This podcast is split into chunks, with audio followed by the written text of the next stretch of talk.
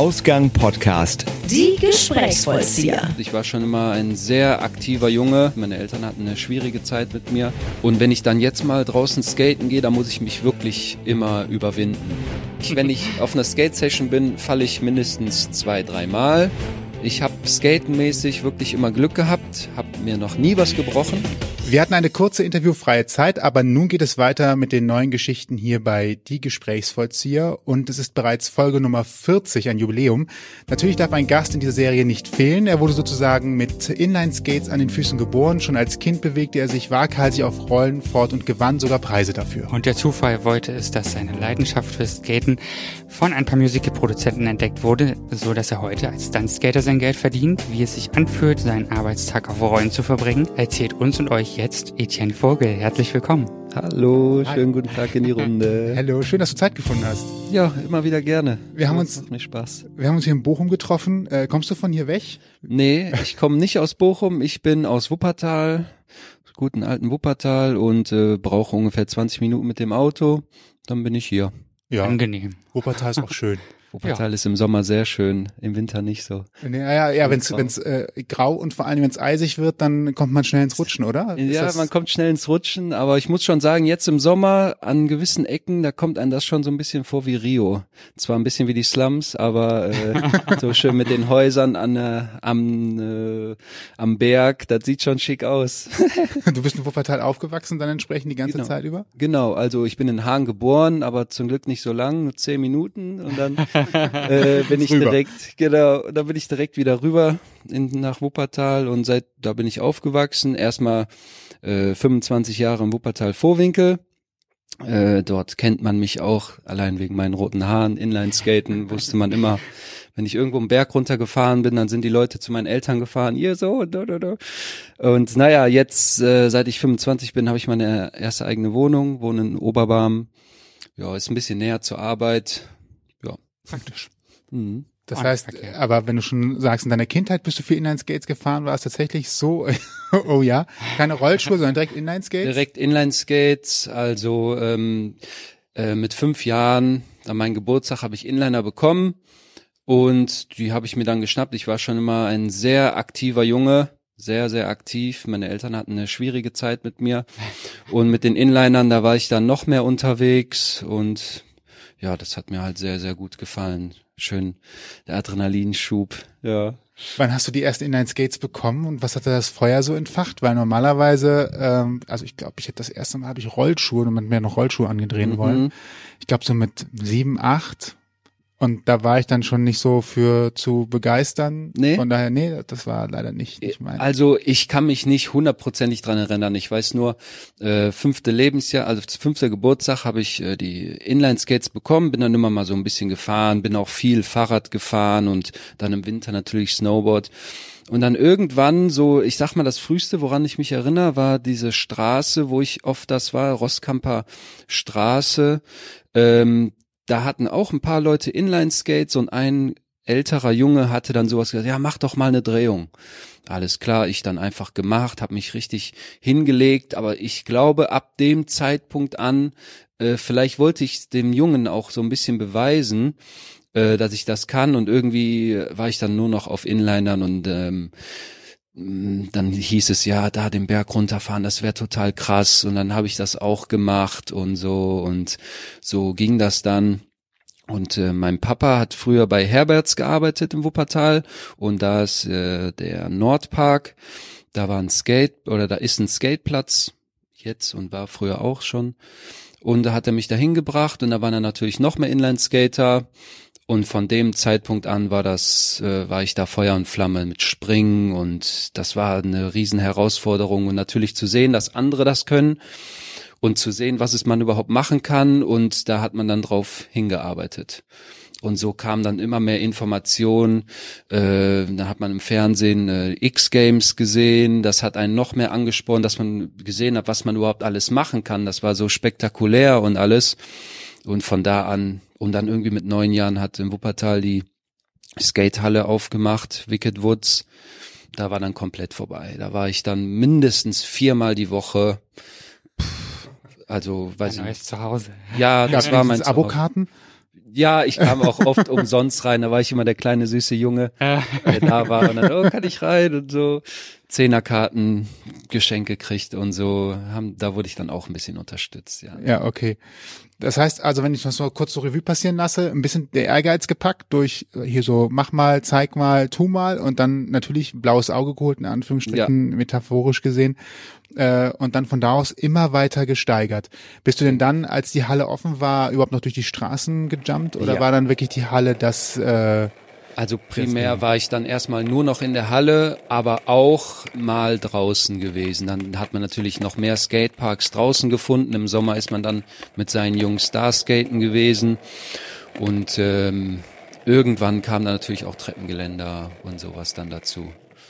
Was ist das eigentlich so für ein Reiz? Wann kommt man auf die Idee, Treppengeländer und ähnliches zu nutzen? Ich sehe es ja auch immer wieder und irgendwie mhm. ist es mhm. fast selbstverständlich. Mhm. Und doch, äh, mein Respekt davor ist einfach zu machen, sich auf die Fresse zu legen, äh, der wäre halt sehr hoch.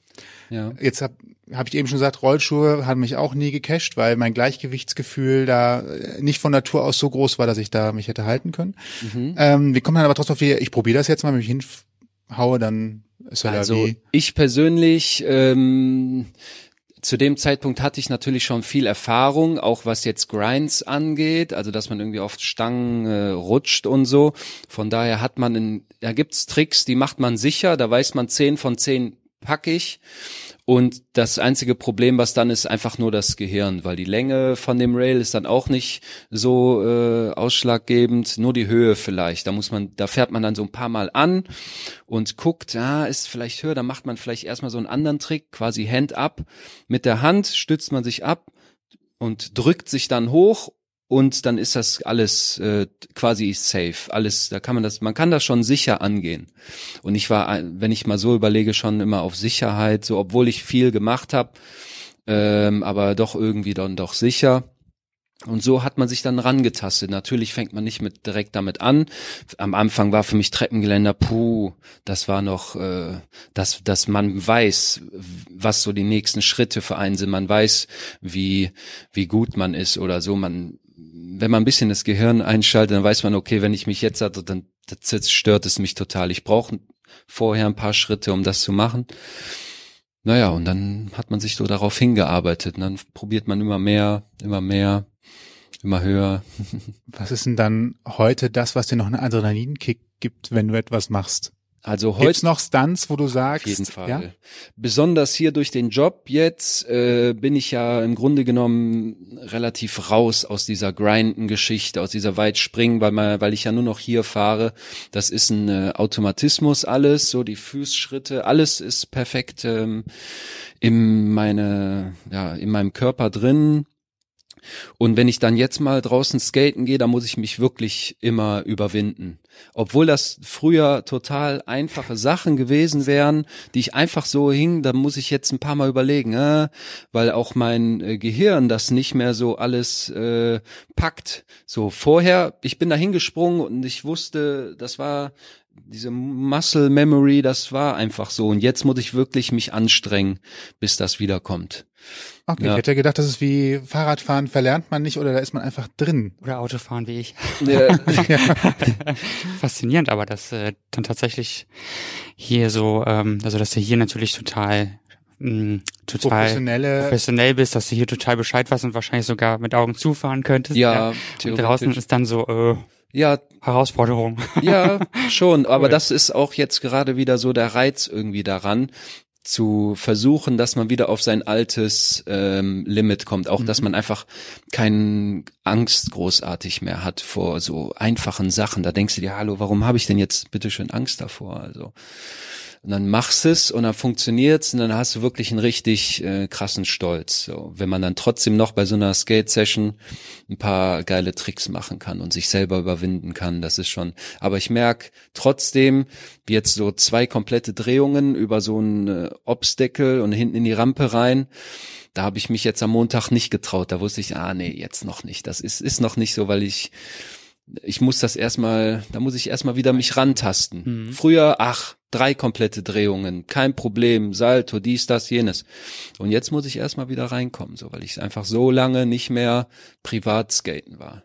Ist aber vielleicht auch ganz gut, wenn man noch ein bisschen Respekt vor der Sache hat, ne, und Ja. sich nicht zu sicher ist vielleicht. Spielt da vielleicht auch ein bisschen die berufliche Erfahrung eine Rolle mit? Weil ihr habt ja bestimmt hier auch nicht, also man fängt ja hier bestimmt auch nicht direkt an, dass man die krasseste Nummer direkt als erste Übung vorne weg macht, sondern man tastet sich ja auch langsam damit, ja? Ja, doch. Tastet Also man sich nicht langsam ran oder baut man das nicht auf, so schrittweise? Also ich sag mal, im Training hier, ähm, natürlich, doch, im Training hier in dem einen Monat, wo ich hier angefangen habe, tastet man sich erstmal ran. Aber was jetzt die Show angeht, am Anfang direkt, bumm, voll, volle Kasala rein. Krass. Lösen Wow. wir doch erstmal bitte auf, was hier überhaupt bedeutet. Ach so. Wo wir gerade sitzen, denn wir haben ja noch gar nicht darüber gesprochen, wo Etienne überhaupt arbeitet. Ja, kommen wir Wenn gleich. schon so schön übergeleitet Ja, ja, ich wollte noch, ich habe noch eine andere Frage zur Beleidigung gleich. Lass uns noch mal ganz kurz äh, bei der Privatnummer bleiben. Äh, wie viel Mal bist du schon hingeflogen? Was hast du für Verletzungen geholt? Was war das Schlimmste? ähm, Kurz so ein bisschen das Spektakuläre zuerst. also ich sag mal so, wenn ich, wenn ich auf einer Skate-Session bin, falle ich mindestens zwei, dreimal. Hm. Immer. Das ist normal. Das gefällt mir auch. Das finde ich auch irgendwie cool. Irgendwie macht mir das Spaß zu fallen, so irgendwie, dass man da fühlt, okay. Es gibt so ein bisschen dieses Endorphin oder Ja, dieses, voll. Gefühl so, also ich habe mir auch letztes Mal voll auf die Fresse gelegt Aber irgendwie. und war danach glücklich, weil ich Ja. gedacht habe, das ist wie im Kindergarten. Ja. Früher auf den Platten hingefallen, paar Schrammen zugezogen und dann dachte ich so, es ist nichts passiert und eigentlich ist es total ja, cool. Irgendwie kriegt man da so ein geiles Gefühl dabei, ich weiß auch nicht. Der ähm, SM-Club. äh, genau. ähm, meine schlimmste Verletzung, puh, also ich habe skatenmäßig wirklich immer Glück gehabt, habe mir noch nie was gebrochen beim Skaten selber, so, obwohl ich schon so lange fahre. Das, glaube ich, spricht aber auch dafür, dass ich einfach vorsichtig, ich weiß meine Limits, aber ich fahre halt viel. Ähm, puh, ja, ich sag mal so, das Schlimmste, woran ich mich jetzt so erinnere, äh, bin ich so mit dem Kopf gegen so eine richtig fiese Kante gescheppert und da hat's geblutet und so. Ach ja, Aua. gehört dazu. So. Kopfwunden sind fies. Ja, das ist richtig, das ist, also Kopf ist wirklich so ein Gefühl, wenn du weißt, so die Sekunde vorher, jetzt schepperst du so auf den Kopf. Und du, ich kenne dieses Gefühl sehr gut. Ich bin schon sehr, sehr oft auf den Kopf gefallen. Ohne Helm. ähm, Diese Sekunde davor. ja, dieses, du weißt, boah, das ist genauso wie wenn man einen auf die Nase kriegt. Man ja. kennt dieses Gefühl, das ist einfach so ein Gefühl, nee, das äh, mag man nicht. Ne? Ja. Mhm. Alles so in Zeitlupe kommt auf einen zu.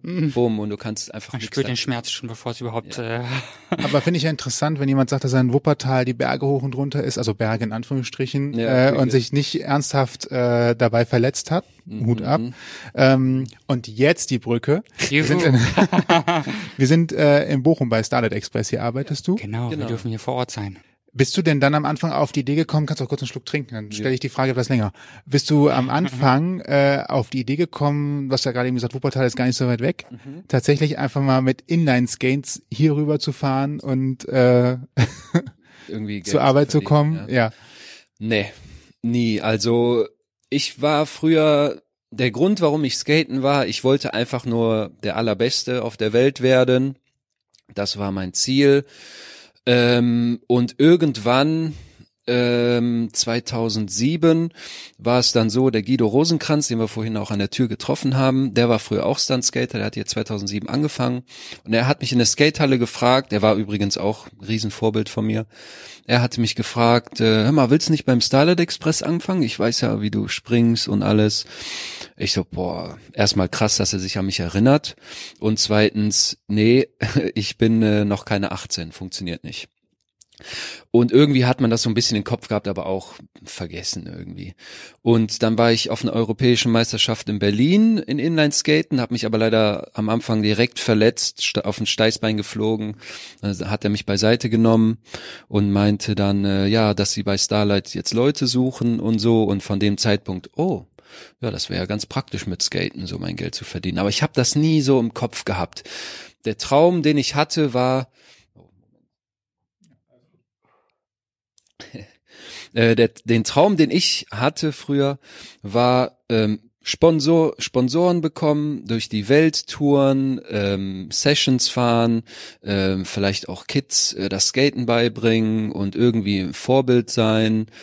Und ähm, ein bisschen Geld verdienen damit wäre schon schön, aber eigentlich einfach nur skaten, durch die Welt, die Welt sehen, mit den Leuten skaten, so das, was, was die Vorbilder, die ich da mal gesehen habe, also die Amerikaner, die nach Deutschland kamen, ich weiß, was ich für ein Gefühl hatte, wo ich die gesehen habe, wenn man so ein Gefühl vermitteln kann.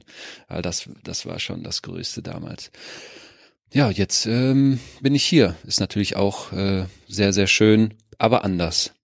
Ähm, wenn ich andere Leute, Freunde von mir sehe, wie äh, Jo Zeng oder Eugen Enin, die haben quasi das Leben, was ich mir früher äh, erwünscht habe.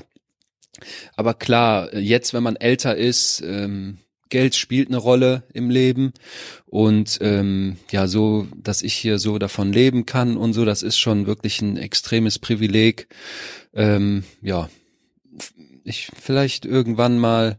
Ich würde sagen, die ähm, Tür ist ja noch gar nicht zu, ne? Nee. Also immer noch durch die Welt kommen und das wäre äh, das wäre schön. Da Vorbild sein, das ist ja Leute deswegen nicht beibringen, weg. ja. Das ist jetzt ein bisschen anders so, der, dieser Traum, sag ich mal, den man irgendwie hat. Nach wie vor äh, wäre das schon ein Traum, den Kids das Skaten beizubringen, überall in der Welt. Ich meine, ich spreche perfekt Englisch und so. Und es macht einfach riesen viel Spaß. Hast du ein Wunschziel, wenn du daran denkst, äh, dass du durch die Welt möchtest und äh, Skaten beibringen? Gibt es ein Ort? bestimmtes Land äh, oder eine bestimmte Gegend, eine bestimmte Region, wo du sagst, mhm. so das ist das Erste, woran ich gedacht habe, wenn ich da durchziehen möchte? Tja, also ich denke, äh, was vielleicht so am logischsten wäre, dadurch, dass ich einfach perfekt Englisch kann, wäre so irgendwie Kanada auch weil es da landschaftlich sehr schön ist und so. Und ähm, ich denke, die äh, Menschen an sich sind auch sehr cool drauf, sehr entspannte Leute. Und die Natur, das wäre schon schön. Aber klar, Spanien irgendwie, wo es immer warm ist, natürlich, ne? Mhm. Irgendwie so, oder Schweden. Meine Freundin ist ja aus Schweden, da denkt man dann auch dran. Hm. Aber erstmal Step by Step, erstmal gucken, so. Ähm, ich möchte dieses Jahr gerne noch eine äh, quasi einen Trainerschein machen, als dass ich dann auch Leuten das Skaten beibringen kann. Da habe ich einen Kontakt, der das sehr da hat man dann eine Urkunde, dann darf man Leuten das Skaten beibringen. Aber da ist natürlich das Problem die Zeit. Ich weiß nicht, wie ich das hinkriegen soll. Parallel zur Arbeit. Ja, genau. Vormittags geht meistens nicht, weil wir auch noch normale Jobs haben. Ja, muss ich mir überlegen, wie ich das hinkriege. Muss ich mich noch mit ihm zusammensetzen. Hm. Fernkurse oder ähnliches oder so, so komische. Habe ich noch nicht so drüber nachgedacht, äh, ob es das gibt. Ähm, ich glaube, da muss man einfach dabei sein. Äh, das muss äh, praktisch sein. Klar, theoretisch kann man sich die Infos geben lassen, aber ich glaube, das muss praktisch sein. Ich habe da aber noch nicht so noch mal genauer nachgeschaut. Mhm. Wie sieht so ein offizieller Trainerschein aus beim Inlineskaten? Ich kann sowas gar nicht. Ist das hm, ich weiß es ehrlich gesagt auch nicht. Äh, ich weiß nur, dass die Skateschule NRW äh, sowas äh, anbietet, dass man das halt machen kann. Und ja, da, da lernt man, denke ich mir, wie man Leuten von der Pike auf das Skaten beibringt. So richtig totale Anfänger, alles aufbauen. Und wenn ich dann natürlich da noch weiter aufbauen kann auf Aggressive Inline Skating, was ist das? das also das ist das, was ich mache. Also. Aggressive Skaten mit Grinden, Springen, Drehen, Saltos, alles was dazu gehört. Das wäre natürlich cool. Ne? Interessant, ich wusste noch nicht mal, dass es überhaupt Skateschulen gibt. Von daher. Doch, äh, doch gibt's. Also Kurse hätte ich mir noch vorstellen können, aber. Mm, doch, es gibt richtige Skateschulen. Aber Skateschule NRW ist so der äh, größte in Deutschland und er war übrigens auch äh, früher mein Sponsor, als ich so 13 war. Da war ich mit ihm dann unterwegs. Da hatte er auch Skate-Shows gehabt. Das war immer, das war immer ganz toll. Da war ich 13, 14 oder sowas. Sind wir in irgendeine Stadt gegangen. Da war ein Fest, haben wir eine Rampe aufgebaut eine Anfahrtsrampe und eine Sprungrampe und dann haben wir da irgendwie drei, vier Smarts hingestellt, dann bin ich da drüber gesprungen, Hochsprungwettbewerb gehabt, was weiß ich, ich glaube, ich bin damals zwei Meter sechzig oder so schon hochgesprungen. Und das war in Düsseldorf an der Rheinpromenade 2003 in dem krassen Sommer. Ordentlich. Ja, der krasse Sommer 2003 in Düsseldorf und der Boden, der war weich. Ich bin über diese Barriere gesprungen auf den Boden und stand einfach, Wahnsinn. weil der, weil ich im Boden im Boden. Also das war schon krass. Wow. Äh, Eindrucksvoll. Ja. Also ich glaube, Showskaten war schon immer so ein bisschen. bisschen deins. Ja, das ist jetzt absolut total. richtig hier, ne? Ja. ja. Du bist jetzt seit 2009 hier, ne? Also, ja. Genau. Ja, Starlight ist ja jetzt schon 30 Jahre alt, dieses Jahr geworden. Ne? Mhm. Warst du als Kind mal hier eigentlich in der Show? Nee. Völlig, völliges Neuland, als du hier angefangen hast sozusagen. Wie war der erste Arbeitstag? Also es war ja, es war ja so, ähm, als ich da bei dem Casting mitgemacht habe in der Skatehalle in Wuppertal, da waren dann die beiden Chefs da, einmal der Theaterleiter Meinolf Müller und einmal der Skatecoach Michael Fraley. Und da musste man erstmal vorskaten. Dann habe ich da so meine Tricks gemacht, war extrem nervös. Ähm, und aber dann wurden wir hier eingeladen zum Probetraining. Also das war damals der Benjamin Meyer und der Manuel Recco. Und dann sind wir hier das erste Mal reingegangen. Türen auf und dann dachte ich auch, wow. Und dann haben sich all diese Elemente bewegt. Da dachte ich, da dachte ich mir, boah, traumhaft. Ein riesen Skatepark, der sich da so verändert die ganze Zeit. Dann sind wir hier ein bisschen die Rampen gefahren. Das Lustige ist, die Sidebowls, das sind quasi Wände, wo unten nur so eine kleine Rampe ist. Und da bin ich dann das erste Mal quasi hoch und habe aus Versehen einfach einen Rückwärtssalto gemacht. So die, das allererste, zack, und dann stand ich, hab den aber gelandet und dachte mir so, wow, auf was lasse ich mich hier ein? Wie heftig ist das denn? Dann haben wir hier eine Stunde sind wir gefahren und danach dann äh, durften wir uns die Show angucken. Und dann habe ich erstmal gesehen, was hier passiert. Ich Panik gekriegt. Ich so, wie soll ich mir diese Wege merken? Ich weiß, wie schusselig ich manchmal bin. Ich dachte mir, das kann ich mir niemals merken. Ne? Aber habe gesagt, okay, machen wir. Ähm, habe mich überwunden. Ja, dann hatte ich einen Monat hier Training gehabt, habe auch zehn Kilo verloren. Das war schon sehr intensiv. Und dann habe ich am 6. Dezember 2009 meine erste Show hier gefahren. Wow. Mhm. Krass. Weißt du, wie viele Shows du seitdem gehabt hast? Kriegt Ja. monatlich so eine Fahne? Nee, monatlich können wir uns selber ausrechnen, aber einmal im Jahr kriegen wir dann Bescheid, äh, wie viele Shows wir gefahren sind. Ich fahre im Durchschnitt zwischen 230 und 250 Shows im Jahr. Wow. Mhm. Also ich bin jetzt so fast bei 2000 oder über, irgendwie sowas. Mhm. Noch nervös? Ähm, bei der alten Show war ich überhaupt nicht nervös. Da bin ich vorher noch so noch am Gähnen und so, oh, noch total müde und so. Und, äh, aber bei der neuen Show jetzt, die wir haben, da war ich die ersten zwei Wochen sehr nervös. Also da habe ich mich selber über mich selber gewundert. Aber das liegt wahrscheinlich daran einfach an der Routine so, ne? Wenn dann einfach was Neues passiert und du hast einfach aber es war ja auch für jeden neu. Das ist das Ding, ne? Du denkst ein bisschen für die anderen mit und hast natürlich Sorgen, boah, hoffentlich fahren die alle richtig und so, hoffentlich fahre ich richtig und und weil ich halt gemerkt habe, wie knapp getimed das alles ist, ähm, so richtig zack, zack, zack, du landest und musst los. Wenn du da dich einmal vertrittst, äh, hast bist du vielleicht schon zu spät, ne? Aber das war, aber jetzt bin ich auch nicht mehr so nervös. Nee. Die Routine kommt langsam aber sicher wieder rein in die ganze Nummer. Ja, jetzt ist wieder alles beim Alten. Ja. Wie lang ist die Bühne oder wie breit ist die Bahn? Also, was ist das? Kann man das so schätzen? Also, sieht ja alles vom, vom, als, als Gast sieht ja immer alles nochmal anders aus, als wenn man dann draufsteht oder drauf fährt. also die obere Laufbahn hat eine Breite, das ist so wie dieser Tisch, ist das so wie dieser Tisch? Vielleicht sind das 1,50 Meter. 1,60, 1,50, ja. Lass es zwei Meter sein, also äh, von dieser Bahn. Hat die obere Laufbahn, die untere Laufbahn sind dann auch so ungefähr zwei Meter. Und äh, das Deck, wo also quasi die meiste Choreografie und sowas passiert, das kann ich nicht sagen. Ich schätze eine Diagonale von zwölf Metern. Ja, mehr Infos weiß ich nicht. Ja, alles gut, aber Ja. es ist ja schon, schon ordentlich Platz, um sich äh, auszutoben, in Ja, Anführungsstrichen. aber wenn da 20 Leute auf der Bühne stehen, wird's eng. und du da mitten durchballern musst. Womit wir beim Thema sind, dass jeder wissen muss, wo er steht und fährt. Sonst äh, wird's eng Nice. oder gibt's, genau.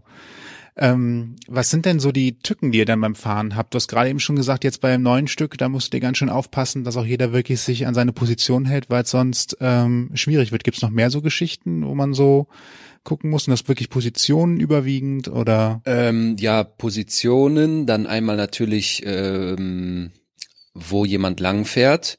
Jeder hat so in seiner Choreografie, okay, ich muss nach links, ich muss da lang, ich muss in den Tunnel. Und natürlich wir Stuntskater, wir sind immer zwei auf der Bühne, einer fährt innen, einer fährt außen. Und da muss man sich, da, ja, muss man sich auch sicher sein, dass hoffentlich beide wissen, wo sie langfahren. Äh, da ich in der Show schon etwa acht Crashs gehabt habe, wo ich oder der andere in meiner Bahn war, wie dann einfach frontal gegeneinander gescheppert sind. Wenn du da so 30, 40 kmh drauf hast, das, das knallt schon ordentlich. Seitdem habe ich so einen leichten Tick, dass ich immer hinzeige, woher ich fahre. Also wenn ich innen fahre, zeige ich auch immer dahin, aber das ist so ein bisschen für mich. Und aber der an, ich habe schon ganz oft gehört von meinen äh, Kollegen dann, dass er gesagt hat, zum Glück hast du hingezeigt, weil für einen kurzen Augenblick wusste ich nicht mehr, welche Rolle spiele ich gerade, Tracks Mhm. eins oder zwei. Ja, das sind so die Tücken. Dann sind die Tücken natürlich äh, Luftfeuchtigkeit. Wenn die Luftfeuchtigkeit zu hoch ist, dann wird's rutschig. Öl. Ach, verdammt, Mhm. ja, natürlich. Mhm. Wenn da Öl auf der Bühne ist, ist auch heftig. Ähm, Dunkelheit wahrscheinlich auch, oder? ja, ja, auf jeden Fall. Wenn die Lichter mal nicht äh, oder falschen Moment an oder ausgehen. Ähm, ja, ansonsten Tücken ist natürlich, dass man äh, immer genug äh, Wasser getrunken haben sollte. Das merkt, also ich merke das ganz besonders so. Äh, dann wird mir so leicht schwindelig, dann weiß ich, okay, jetzt muss ich trinken oder Zucker oder Salz. Äh, Ja, hier, Wetter jetzt, also jetzt ist gerade, wir haben die. Hitzewelle gerade noch. Ähm, das war brutal. man schwitzt mehr, als man äh, merkt. Ja, also letzte Woche war schon sehr, sehr hart, auf jeden Fall. Viel getrunken, aber gut. Ja, da merkt man auch, dass das, dann zieht man sich irgendwie so ein paar Bonbons rein, dann merkt man, okay, jetzt bin ich wieder fit. Also hier lernt man auch auf seinen Körper zu hören, nicht nur, ach, ich muss auf meine Figur achten oder so ein Kram. Völlig egal, rein damit. Wenn der Körper sagt, das und das, das habe ich auch gelernt hier. Äh, weil ich halt so viel verbrenne, dann bin ich in der Pause oder kurz vor der Show, zieh mir noch so zwei Stücke Kuchen rein und äh, dann hörst du immer, ah, zwei Stücke und, äh, und noch Sahne und so, ja, ja, ist so, brauche ich. Wobei man ja auch sagt, muss, wenn du da hier deine Show hast, dann verbrennst du ja auch ganz gut, ne? Ja, Dann noch das Training den ganzen Tag unter Umständen. ja, auf jeden Fall. Oder manchmal auch noch in der Show, wenn ich weiß, es gibt Steak und Steak, also so Rumsteak äh, liegt mir ganz gut, so auch für die Show.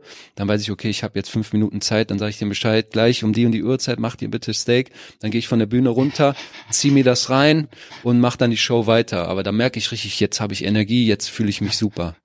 Wow. Mhm. Wow. der, der, Da bin- kleinen Geheimtipps. Der braucht Traubenzucker.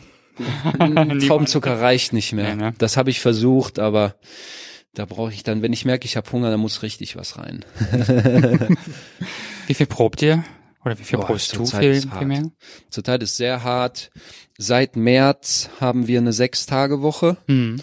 und ähm, von März bis äh, Juni war es so, dass wir eine 60-Stunden-Woche ungefähr hatten. Wow. Proben, alles drum und dran. Ja. Mit Shows dann auch äh, unter anderem. Zurzeit wird's ein bisschen ruhiger, aber nichtsdestotrotz haben wir immer noch äh, Proben. Hoffentlich hören die bald auf. Weil das, das, das ist so das äh, Härteste für mich mental. So, die Show an sich, alles klar, schön und gut, aber ähm, pff, dann hier so von 12 Uhr zu sein. Klar, ich habe es mir ausgesucht, ich wusste es vorher auch, aber es ist trotzdem äh, so eine Challenge. Ja. Ja, klar. Geht man dann abends noch wenigstens was trinken? Oder, wobei, das kann man ja auch nicht jeden Abend, ne? Also, wenn man sich Nee. jeden Tag sieht, ich gehe auch nicht mit meinen Arbeitskollegen jeden Abend nochmal weg. Absolut, da bin ich Also- absolut auf deiner Seite. Die äh, anderen machen das schon, aber ich äh, nicht so. Weil es ist auch so, ähm, ich habe hier so viele Menschen kennengelernt, ich arbeite hier jetzt schon so lange. Also neun Verträge habe ich mitgemacht und äh, jedes Jahr 20 neue Leute. Da lernst du so viele Menschen kennen Hm. und man versucht dann, okay, den Markt man versucht man äh, was aufzubauen, so eine Freundschaft und dann trifft man sich ähm, dann gehen sie halt einfach, ne? Und das ist dann auch für einen mental so pff, ziemlich hart. Deshalb ähm, halte ich mich ein bisschen äh, fern. Ich mache so ein paar Sachen mit und so, alles klar. Aber es bringt mich nicht weiter in meinem Leben so und ähm, und jetzt zur Zeit habe ich eh so ein paar andere Pläne. Deshalb fahre ich nach Hause und äh, gehe dann früh schlafen und bin dann fit, weil ich merke halt auch trinken und so abends, das ist nicht gut für mich. Also Mhm. Man wird älter, ne? ja, ich glaube, das Ein ist das, leider so. Ich glaube, man merkt es auch einfach nur mehr. Ja, das glaube ich auch. Es, wir kennen es ja auch von uns auch. Wenn man mal irgendwie was trinken geht und es wird länger, dann ist man am nächsten Tag eben einfach nicht so fit, ne? Ja, und dann ist auch ins Fitnessstudio gehen am nächsten Tag echt anstrengend. Ja. Man schwitzt gefühlt immer ein bisschen mehr. Jo. Wenn man hier 100 Prozent äh, dabei sein muss irgendwie, dann ist es auch wichtig, ne? Sicherlich. Während der Show bist du eigentlich bei dir alleine? Oder denkst du auch daran, dass Publikum da ist? Oder bist du wirklich bei dir und in deinem Fokus, was du machst? Das Publikum, da denke ich eigentlich nur dran, wenn irgendwie ein besonderer Tag ist, wie jetzt zum Beispiel 30-jährige Jubiläum, das war krass. Da war, da, boah, da hatte ich, das war wirklich äh, energiegeladen ohne Ende. Oder wenn ich halt Besuch da hab, dann denke ich dran. Ansonsten nicht so, ich bin da mehr für mich. Ich gehe auf die Bühne, mach mein Ding, hab Spaß dabei und gehe dann auf meinen Platz und äh, bin in meinem Handy und überleg mir so ein paar Sachen so. Manchmal ist es dann auch schwierig, weil einen etwas so beschäftigt. Mhm. Dann geht man auf die Bühne und und du merkst total, dass du voll abdriftest und, und du siehst Personen auf dich zukommen und du weißt, verdammt, jetzt hätte ich losfahren müssen. Dann fährst du los und oh, alles später, ah, nein. Aber dann kriegt man es dann doch irgendwie hin. Da merkt man, Etienne, merke ich dann, konzentrier dich. Genau, jetzt ist erstmal was anderes ja, ja, dran. Ja. Wir sind alle nur Menschen. Ich glaube, das äh, hat jeder in anderen Jobs auch. Ja. Und am Ende sage ich mal, ne, mein Lieblingsspruch, gut, dass wir alle keine Atomkraftwerke steuern. Das Ja. da machen die drei Sekunden halt nichts. Also das ist doof vielleicht, aber Ja. das Publikum merkt sowieso nicht so richtig. Nö. Sieht man das eigentlich von der Bühne aus? Oder ist es zu dunkel im Saal? Hm, Wie? Was? Ob man uns sieht? Nein, das euch sieht, ja, euch sieht man hoffentlich. ähm, seht ihr das Publikum? Ja, doch schon. Also wenn ich, Die vorderen Reihen wahrscheinlich. wir sehen da schon alles eigentlich, außer wir fahren halt. Also wenn wir halt skaten, da sehe ich gar nichts. Da sehe, da achte ich nur auf meinen Kollegen, dass er nicht in meiner Bahn ist. Und dann, äh, wenn wir dann wieder auf der Bühne stehen, weil in der neuen Show müssen wir jetzt auch mehr schauspielerischer aktiv sein, dann hast du natürlich Zeit zu gucken, so, ja. Hast du eine Schauspielausbildung eigentlich oder ähnliches? Wir haben eben gehört, du bist vom Skaten quasi äh, ins Theater, sage ich mal, gekommen. Mhm. Irgendwas schauspielerisch mäßig, Nee. irgendwas in der Richtung? Nee, ähm, ich hatte tatsächlich mal dran gedacht, so äh, eine Schauspielerausbildung zu machen, so weil mir das doch schon ziemlich gefällt und ist schon eine coole Geschichte und so habe auch bei so einem Casting mitgemacht. Ähm, das lief auch gut und dann hab, wurde ich auch äh, angeschrieben und so, ja, wir haben da was, willst du ja nicht mitmachen und so. Dachte ich mir, nee, doch lieber nicht. Ist, ähm, Ist doch eigentlich Praxis, die du jetzt äh, hier so mit Ja, reinholst. total. Ne? Also manchmal ist ja sowas Learning by doing. wertvoller als jede Ausbildung oder ja, schulische Geschichte, die man gemacht hat, weil man speziell für das Ding dann fit ist. Genau, also ich habe hier einfach nur Learning by Doing. Die haben mir auch keinen Stress gemacht, dass sie gesagt haben, ähm, ja, die haben mir nur ein bisschen sind die an der Hand gegangen. So, die wissen, äh, wir sind einfach nur Stuntskater, sag ich mal. Wir haben keine Ausbildung gemacht und ähm, die sagen dann nur, ja, kannst du dies und das machen. Stell dir vor, es ist eine Gang und äh, wer willst du von denen sein? Weil in so einer Gang, da ist dann auch einer, der irgendwie so ein bisschen so völlig überdreht ist. Dann ist da vielleicht einer, der höchst aggressiv ist, einer, der irgendwie nur so mitmacht und so. Und dann kann man so ein bisschen ausprobieren. Und dann kann man natürlich auch, ich meine, 2000 Shows, da hat man dann so einen gewissen Stil so, ne, ähm, ja, und dann hat, ja, jetzt so zur neuen Show, da habe ich das Gefühl, jetzt bin ich wirklich auf so einem Peak, weil wir halt einfach viel mehr, ähm, ja, Freiraum dafür haben, weil wir einfach viel mehr involviert sind in der Show. Das macht einfach tierisch viel Spaß, da so auszurasten irgendwie, so völlig over the top. So, und äh, mein Kollege und ich, wir versucht, versuchen da gerade an die Grenzen zu gehen, bis uns jemand sagt, äh, jetzt macht mal locker, weil das ist gerade schon echt krass. Ich find's cool so, weil äh, zum Beispiel von der Nummer Crazy, das ist halt, wie der Name schon sagt, und da drehen wir halt total durch. Äh, ja, mal sehen, wann die was sagen einfach. Kann man sich hinterher, also könnt ihr euch hinterher nochmal ansehen, wie ihr in der Show jeweils wart? Macht ihr da Nee. so eine Totalaufnahme oder sowas aus der Ferne, dass man das sehen kann und sich nochmal selber ein bisschen coachen kann? Ähm, es wird zwar gefilmt, aber das ist nicht für uns, das ist quasi für ähm, so ein Logbuch, wo dann die ganzen, was in der Show passiert ist, äh, Show Report. Das äh, aus Datenschutzgründen können wir das aber nicht sehen, aber Okay, Hätte ich dachte nur, hätte ja, manchmal hilft das vielleicht so, wenn man sagt, ich weiß nicht, wie das war oder wie das aussah oder wie das wirkte, ich möchte mir das nochmal ansehen. Also ich könnte vorher äh, den Skatecoach äh, fragen, äh, könntest du bitte die Nummer aufnehmen, damit ich mir das hinterher angucke, dann macht er das. Aber so im Nachhinein im Grunde genommen, ja, ich höre die Lieder ja immer so oft und je weniger man das hören muss, desto besser. ja klar, wenn man es jeden Tag Jo. ein, zweimal macht, dann Mhm. äh, und die Proben noch nicht mit drin eingebaut. Ja, richtig. Dann will man können wir auch noch mal oben haben. drauf. Mhm. Ja, dann braucht man ein bisschen was anderes im Kopf. Ja. Ähm, habt ihr eigentlich eine spezielle Skate-Ausrüstung? Also normalerweise, wenn man ja auf dem Platz, also auf dem Platz, auf dem dem normalen Skateplatz. Ist und so weiter, dann guckt man so ein bisschen, was haben die anderen, was fahren die, wer hat die besten Rollen, was funktioniert am besten.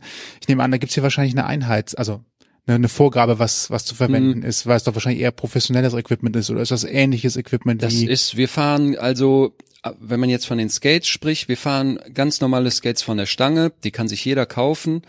Ähm, nichts Besonderes eigentlich. Äh, die Schiene ist auch nichts Besonderes, ganz normal. Die Rollen sind so das Ausschlaggebende. Ähm, wir haben damals, boah, das ist fünf oder sechs Jahre her, äh, haben wir Rollen getestet, die gut funktioniert haben, haben wir gesagt, so die Rollen gefallen uns.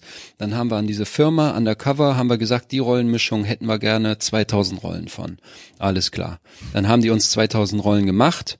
Ja, und dann sind die ausgegangen. Ich glaube, wir haben jetzt schon also die dritte Charge bekommen. Und ja, die Rollen sind so das Ausschlaggebende. Die sind auch sehr, sehr gut. Ähm, wir wechseln die ungefähr einmal die Woche, acht Rollen.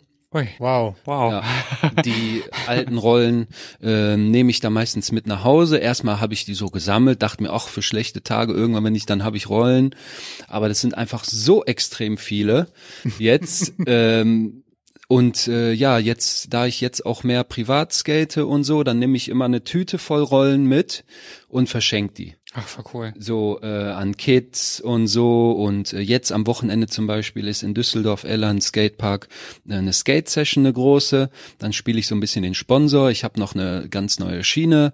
Die äh, wird dann verschenkt und äh, 20 äh, Sätze Rollen habe Cool. ich dann auch. Und dann sollen habe ich quasi zwei beauftragt weil ich nicht dabei bin.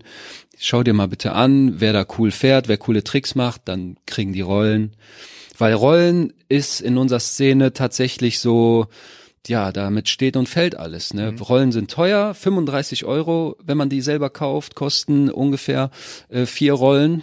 Und wer kann sich das schon leisten so? Und wenn ich dann da hingehe und einfach tütenweise die Rollen gebe, dann lässt man da halt auch die Leute am Leben, ne? Also die ja, und das Lustige ist dann, viele erzählen, oh, ich fahre immer noch die Rollen, die du mir vor einem Jahr geschenkt hast oder so. Und alle fahren sie diese gelben Senfrollen ne? vom Starlight, ja. Voll, ist richtig schön, macht richtig Spaß, ja. Ja, zumal die können hier halt nicht mehr verwendet werden, von daher. Nee, ist für die Halle ist es, Werk. Genau, für die Halle ist es, sind die leider durch, weil wir fahren ja immer nur am Rand. Hm. Und wenn da dieses gute Material ab ist, ist es auch so ein Sicherheitsaspekt, da rutschen wir aus und fallen dann einfach. Aber weiterhin zum Equipment, da bin ich total abgedriftet. Ähm, ja, wir fahren ganz normale Knieschoner, die allerdings hier im Haus äh, produziert werden. Ähm, hier im Haus werden äh, die Schoner produziert und dann haben wir einfach nur Handschuhe, so Lederhandschuhe, ganz normalen Helm, auch von der Stange, der natürlich ein bisschen getuned wird vom Look, aber das war's dann schon. Was muss eine Rolle eigentlich haben? Ich habe ja meine eine Expertise ist ein bisschen gering, muss bestimmt auch besonders leichtgängig sein, oder? Die sollte nicht Hm. zu viel Widerstand geben oder muss sie doch Widerstand geben? Also ähm, wir fahren hier auch noch äh, ganz tolle Kugellager, die sind auch natürlich sehr äh, ja. wichtig, äh, von Bones, so Reds. Da, die sind schweineteuer und die sind aber richtig, richtig geil. Ähm, und die Rollen sind 58 Millimeter, aber die Härte, da müsste ich lügen. Ich glaube 88a. Ich kenne mich da auch nicht so. Und was sind da die Eigenschaften? Also muss es besonders leichtgängig sein oder was, Ja, was total. zeichnet ein, genau, Je ne? leichtgängiger, desto leichter ist das Leben für uns. ja. Nicht, dass man hinterher drei Zentimeter zu früh äh, stoppt, weil die Reibung zu hoch ist. Ja, und es ist halt einfach auch der Kraftaufwand, ne? Puh, so, wenn man da acht Shows gemacht hat und dann sich noch, wenn man dann neue Rollen drauf hat, das ist, also ich sag mal, mit alten Rollen, die letzte Show wie jetzt zum Beispiel fahre ich alte Rollen, es ist sehr anstrengend. Wenn ich neue Rollen drauf habe, ist es nochmal 30 Prozent leichter, das Ganze. Weil dann rollst du einfach, muss nicht so viel Kraft aufwenden.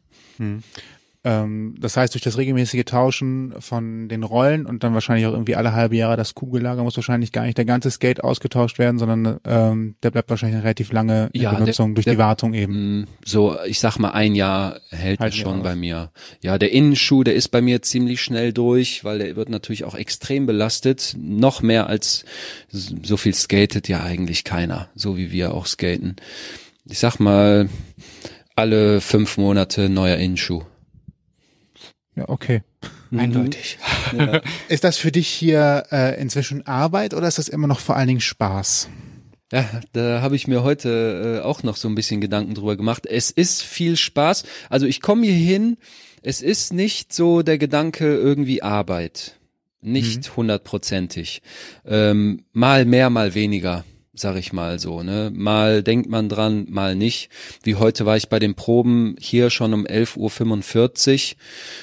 Und da habe ich mir so überlegt, eigentlich so seit März acker ich ja wirklich so verdammt viel. Und irgendwie, ja, ist schon okay so. Wie soll ich sagen? Man merkt einfach, es geht viel Freizeit jetzt auch drauf. Ne? Ja. Wenn man mehr probt, heißt das Mhm. weniger Freizeit haben. Mhm. Das ist ja so, ich habe lange Absolut. Arbeitswege, man merkt halt auch, dass, da fehlt halt ein bisschen Freizeit am Ende des Tages. Ja, das ist schon ein bisschen äh, schade. Aber irgendwie so, wenn ich hier bin, ja, man denkt schon mal dran, mal mehr, mal weniger, denkt man dran, sag ich mal so. So, aber man ist eigentlich relativ, ich bin da relativ locker. Ich komme hier hin, auch mit den Proben und so. Und dann ziehe ich dann einfach die Stunden durch und abends noch die Show.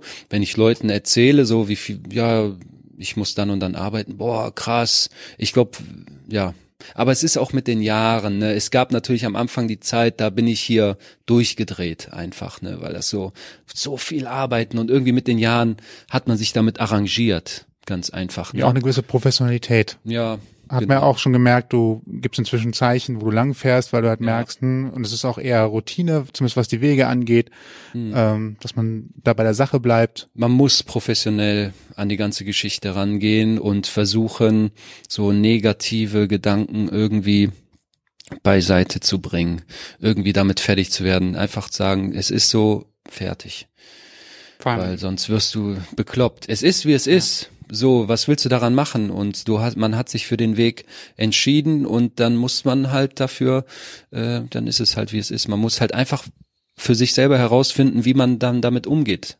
Es wird sich nichts ändern und ja, es funktioniert mal mehr, mal weniger. Wenn sich dann jemand anderes, das ist das Lustige, so darüber beschwert und sagt, boah, mm, mm, mm, mm, mm, regt sich auf und so, dann fängt man auch erst an, darüber nachzudenken. Man selber ähm, spielt in den Gedanken ist man ganz woanders. Man driftet, man versucht so ein bisschen abzudriften und man muss hier, denke ich mal, auch irgendwie was nebenher haben, wo, wo, wofür man sich interessiert.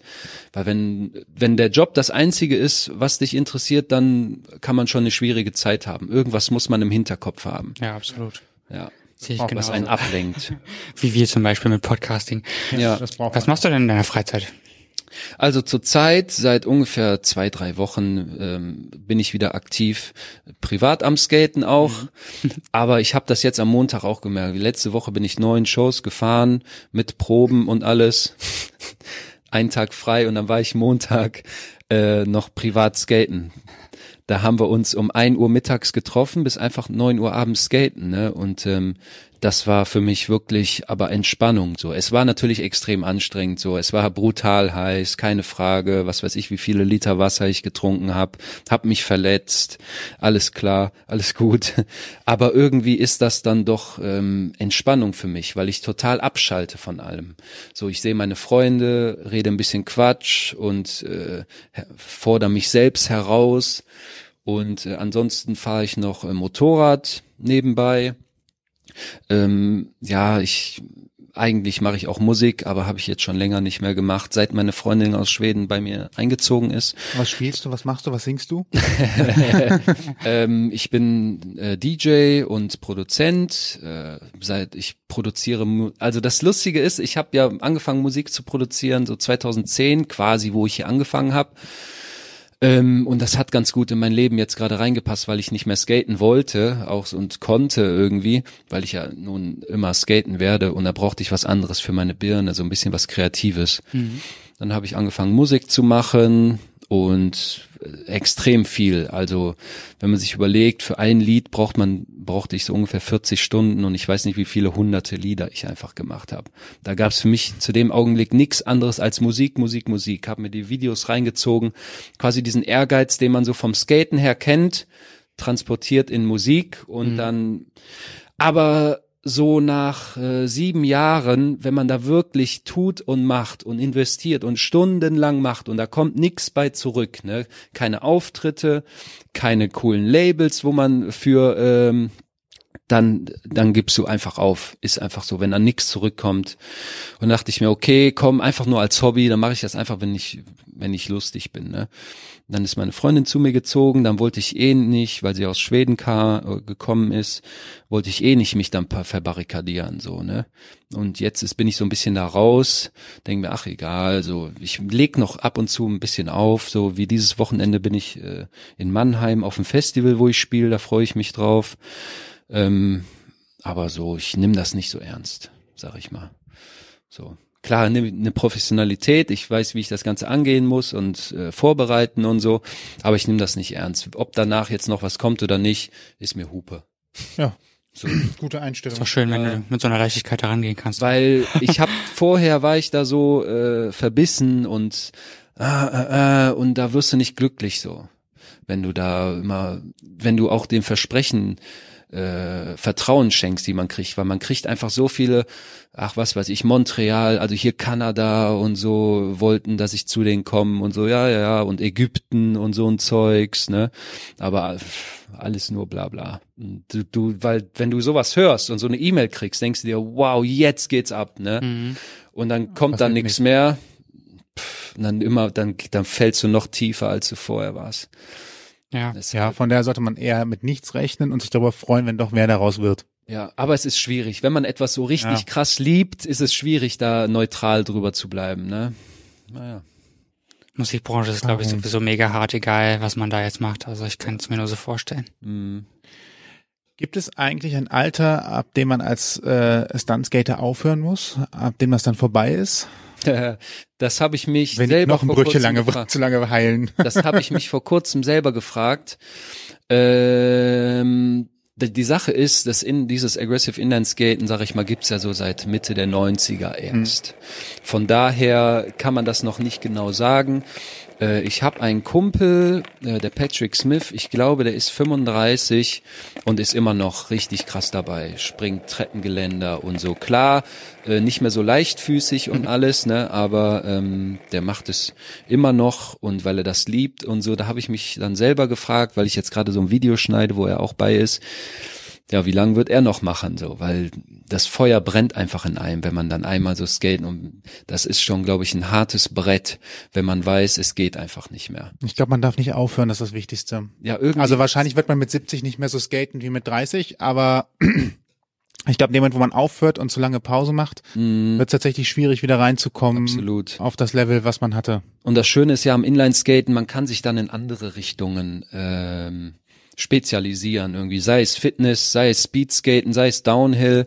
Darauf hätte ich ja auch mega Bock, irgendwie auf so Down- Downhill-Wettbewerbe irgendwann mal mitmachen, so einen Berg runterknallen. Das wäre geil. Das wäre geil. Ja, voll. Cool, das ist schon mal eine Perspektive, auch was Mhm. das angeht. Ja. Ja, Coole Sache. Na dann, kommen spielen wir wir, noch ein Spiel. spielen wir noch zum Abschluss ein Oh. kleines Spiel. Das ist auch gar nicht so kompliziert, ähm, nennt sich schlicht und ergreifend. Mein Wort, dein Wort. Wir haben äh, fünf, fünf Wörter, Ja. sechs, fünf. Ähm, und du sagst einfach spontan, was dir dazu einfällt. Kann ein Wort, kann ein Satz, was auch immer sein. Also ein Assoziationswortspiel quasi. Genau. Relativ simpel. Fremdes, also von Und daher. wenn ich zu lange brauche, macht ihr einen Schnitt. Wir machen eine, Ja. Tat, tatsächlich habe ich, äh, glaube ich, in einer Folge mal die Pausen was verkürzt, ja.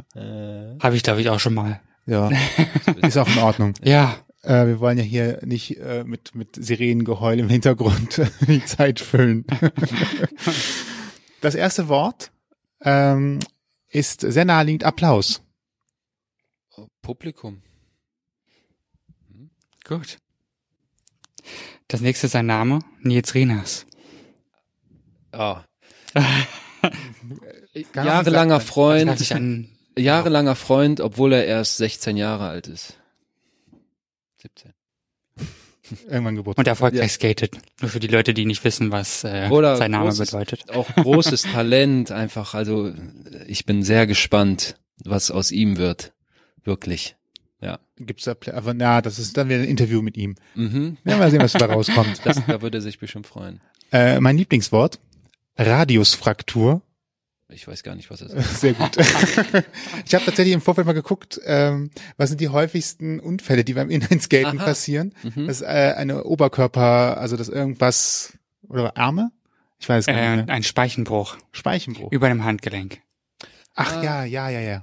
Man nennt ihn Vom Radiusfraktur. Alles klar. äh, nee, Verstauchungen und Prellungen, Verstauchungen, Handgelenk, ja. Das vom Abstützen, ne? Ich muss das auch googeln, ich habe auch kein Medizinstudium. ich habe irgendwann auch mal Sinn. ich habe so viel davor gelesen, deswegen bin ich da jetzt durcheinander gekommen. Ja, dann äh, lasse ich dir das nächste. Adrenalin.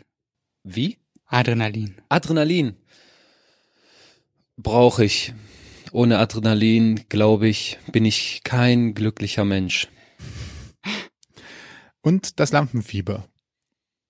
Mm, kann man mit guter Vorbereitung bekämpfen. das sind weise Worte. Ja, Wenn das immer so einfach wäre, hat bei Klassenarbeiten schon nicht geklappt. ja, das liegt aber an der Vorbereitung. Ne? Ah, ich weiß nicht. Ich, Okay. Manchmal glaube ich, dass es eine gewisse Grundnervosität einfach Auf jeden gibt. Fall. Die ist da natürlich, aber so dieses ganz schlimme, Ja, Blackout-mäßige, das kann man auf jeden Fall bekämpfen, indem man sich gut vorher vorbereitet. das stimmt, ja. Es zeigt uns ja auch, dass wir noch Menschen sind. Ne? ja. Das stimmt. Und was fühlen. Ja, super. Dann äh, vielen, vielen Schön, Dank für deine vorbei. Zeit. Schade. Ja, ist schon vorbei. Ja. Ähm, vielen Dank für deine Zeit. Genau. Ähm, du machst ja einen YouTube-Kanal, soweit ich weiß. Richtig. Ich bin Und ähm, kannst nochmal natürlich sehr gerne sagen, wie man dich erreichen kann, dort oder anderweitig auf Social Media, wenn du das Mhm. möchtest. Bitte. Also, ich starte gerade einen YouTube-Channel. Ähm, man kann mich finden einfach unter Etienne Vogel. Da ich aber noch keine 100 Abonnenten habe, äh, muss man glaube ich so ein bisschen gucken. man, man sieht mich da noch nicht direkt.